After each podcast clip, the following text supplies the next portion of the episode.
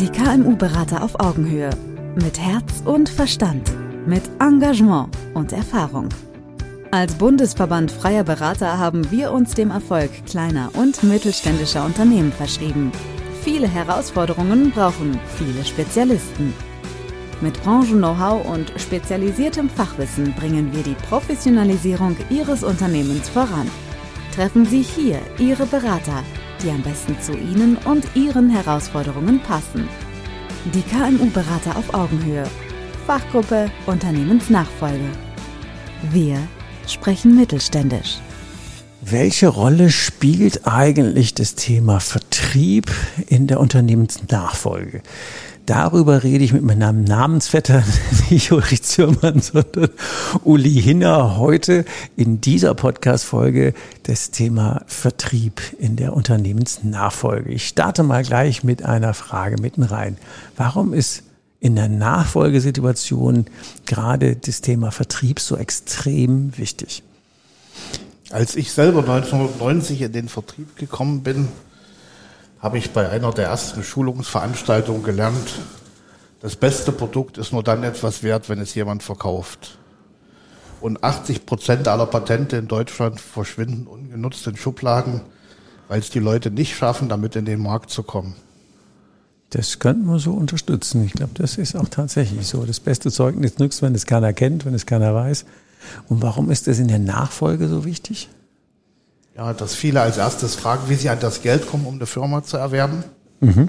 Oder der Übergebende sagt, ich brauche jemanden, der potent ist, der das Geld kriegt, aber für den ist das gar nicht so wichtig, dass die Firma weiterläuft. Er will in erster Linie erstmal sehen, ich habe mein Geld und dann bin ich weg. Also das wäre im Prinzip, ich versuche es ja immer zu übersetzen, man geht davon aus, dass die Zahlen, die bisher waren, einfach weiterlaufen, obwohl man einen anderen Inhaber, einen anderen Chef, einen anderen Unternehmer hat und ähm, der ja ganz oft der Vertriebsmotor selber war. Ganz oft ist es ja so, dass ja gerade das Thema Kundenbeziehungen, Produkte, Patente, was auch immer, dass der eigentliche nennt man innere Wert des Unternehmens ja am Unternehmer hängt. Was machst du denn dann genau, wenn du in so einen Fall gerufen wirst?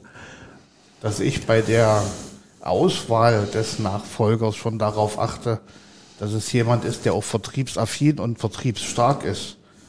Der also nicht innerhalb der ersten Monate nach der Übernahme des Unternehmens alle Kunden verprellt hat, weil er gesagt hat, wir erhöhen erstmal die Preise. Und dann sind die Kunden weg. Und dann ist alles, was er vorher als Unternehmenswert errechnet und bezahlt hat, hinfällig. Ist Makulatur, das stimmt, genau. Auf den Punkt.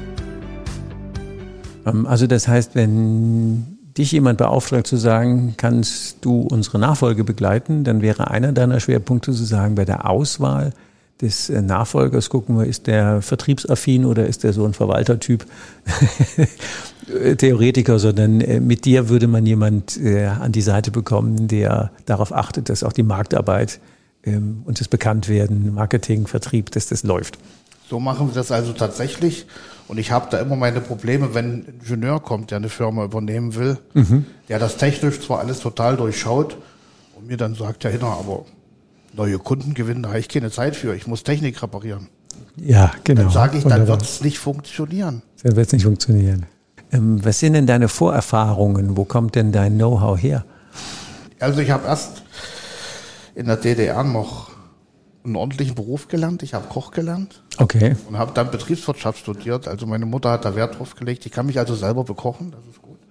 Und rechnen, wie sich die, der Wareneinsatz rechnet. Okay. Und deswegen kann ich auch ganz gut mit Gastronomiebetrieben umgehen, weil ich da eine Beziehung zu habe. Und habe mich 1990 dann tatsächlich im Dezember schon selbstständig gemacht und bin seitdem im Vertrieb unterwegs. Habe also lange selber verkauft und seit 2009, ich verkaufe mich ja immer noch, verkaufe ich jetzt als Berater meine Arbeit. Wenn du so einen Fall hast und du sagst, deine, deine Stärke ist das Thema Vertrieb, es gibt ja in der Nachfolge auch noch so ein paar Vertragssteuer und andere rechtliche Dinge. Wie löst du die dann? Das ist mein großer Vorteil. Ich bin ja hier in der Fachgruppe für Unternehmensnachfolge. Mhm. Ich habe die Leute alle. Ich habe die, die zahlenaffin sind. Ich habe die, die mir Wertgutachten schreiben.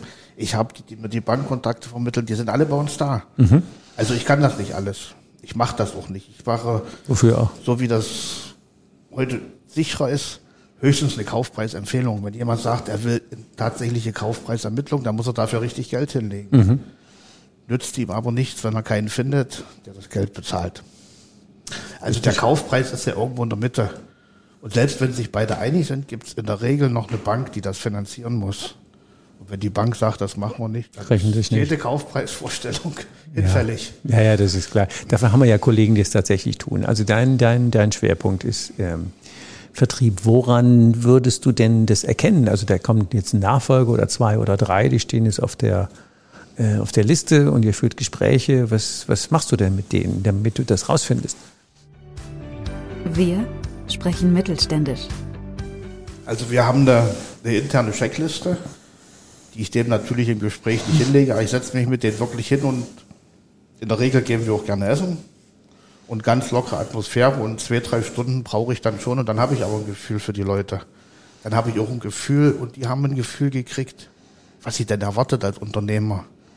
Heute sind ja viele in Festanstellungen mit 30 Tagen Urlaub oder mit 40 Tagen Urlaub und 13. Monatsgehalt und auf einmal müssen sie ihr Geld selber. Das ist für viele eine Umstellung. Also viele wollen ja diesen Weg in die Selbstständigkeit nicht gehen. Da muss man so ein bisschen ermutigen. Mhm. Also in, in so einem Sondierungsgespräch findest du das so locker raus. Ähm, die, ähm, welche Unternehmen finden dich denn als Berater? Wie ist denn da der Match, wie das so schön auf Deutsch heißt? Wie kommt ihr denn zusammen? Also die schönsten sind die, die auf Empfehlung kommen. Okay. Also wenn wir Kunden haben, wir haben manche, mit denen gehe ich seit 10, 11 Jahren nur noch einmal im Jahr essen, weil das alles gut funktioniert. Und die haben in ihrem Netzwerken, in ihrem Unternehmerstammtisch, in ihren Verbänden dann auch mal jemand mit dem Problem und die schicken sie mir. Das sind mir die Liebsten, die, die mich im Internet finden, haben in der Regel ein Problem mit dem Geld. Okay. Die wollen entweder Geld oder Fördermittel. Die wollen manchmal auch Vertrieb, wenn es schon zu spät ist. Und die mag ich also, die mache ich auch, wenn das noch machbar ist, aber ich mag eigentlich wirklich die, die aus Empfehlungen kommen und langfristig auch über Nachfolge nachdenken. Und die wissen, dass ähm, Vertrieb einfach ein, ein, Engpassfaktor ist, der in jedem Unternehmen zählt. Wenn, die, wenn, die, wenn, die, wenn die, der Rubel nicht rollt, ist auch äh, die beste Nachfolge schwierig. In jeder Branche ist das ja für den, der übernimmt, auch ein Blindpool erstmal. Er weiß ja nicht, was mit den Kunden passiert. Mhm. Also wir machen das wirklich so, wenn wir die Zeit haben, sechs Monate vor der Übergabe ist der übernehmende Angestellte im Unternehmen Okay. Wir besuchen gemeinsam die Kunden, gucken sich das und dafür. Also der hat sechs Monate Zeit, sich einzuarbeiten. Und der Übergebende verpflichtet sich hinterher nochmal sechs Monate als Berater, je nach Aufwand mit 10, 20 oder 30 Stunden im Monat zur Verfügung zu stehen. Mhm. Weil die meisten Fragen kommen immer noch hinterher. Egal wie viel man abgearbeitet ja. hat, es kommen immer die Feinheiten. Tagesalltag ist immer das. Auf einmal der Hauptkunde anruft und sagt, ich will jetzt bei euch kündigen, dann muss man ja wissen, wie, wie kriege ich den zu fassen? Das sind ja oft menschliche Faktoren, die es entscheiden, nicht die reinen Zahlen, sonst wären wir ja alle überflüssig. Sonst wären wir alle überflüssig, genau. Wenn man ähm, sich finden will, das haben wir ja im, im als, äh, wie heißt das, nicht nur über die Empfehlung, sondern wenn dies eine bei dem Podcast kommt, zu sagen, da ist natürlich dein KMU-Beraterprofil hier im, in den sogenannten Show Notes verlinkt. Wenn jetzt jemand äh, sich mit der Nachfolge beschäftigt und sagt, ja, ich denke da mal drüber nach und die kommen jetzt auf den Uli Hinner, was wären denn so drei Tipps, die du jemand mit auf den Weg geben würdest, ähm, um ja auch so in die Richtung vertrieblich gesteuerte äh, oder mit dem Eng oder mit dem Erfolgsfaktor Vertrieb verbundene Nachfolge äh, anzugehen. Was würdest du den Leuten mit auf den Weg geben? Drei Praxistipps. Also mein wichtigster Tipp für jeden Unternehmer ist immer, er soll sich in seinem eigenen Unternehmen überflüssig machen. Mhm. Das ist eigentlich die erste Aufgabe, auch wenn jemand gerade neu übernommen hat, egal wie jung oder alt er ist. Das Unternehmen muss ohne ihn funktionieren. Deswegen bin ich ja immer der Propagator der Eintagewoche für Unternehmer. Äh, genau.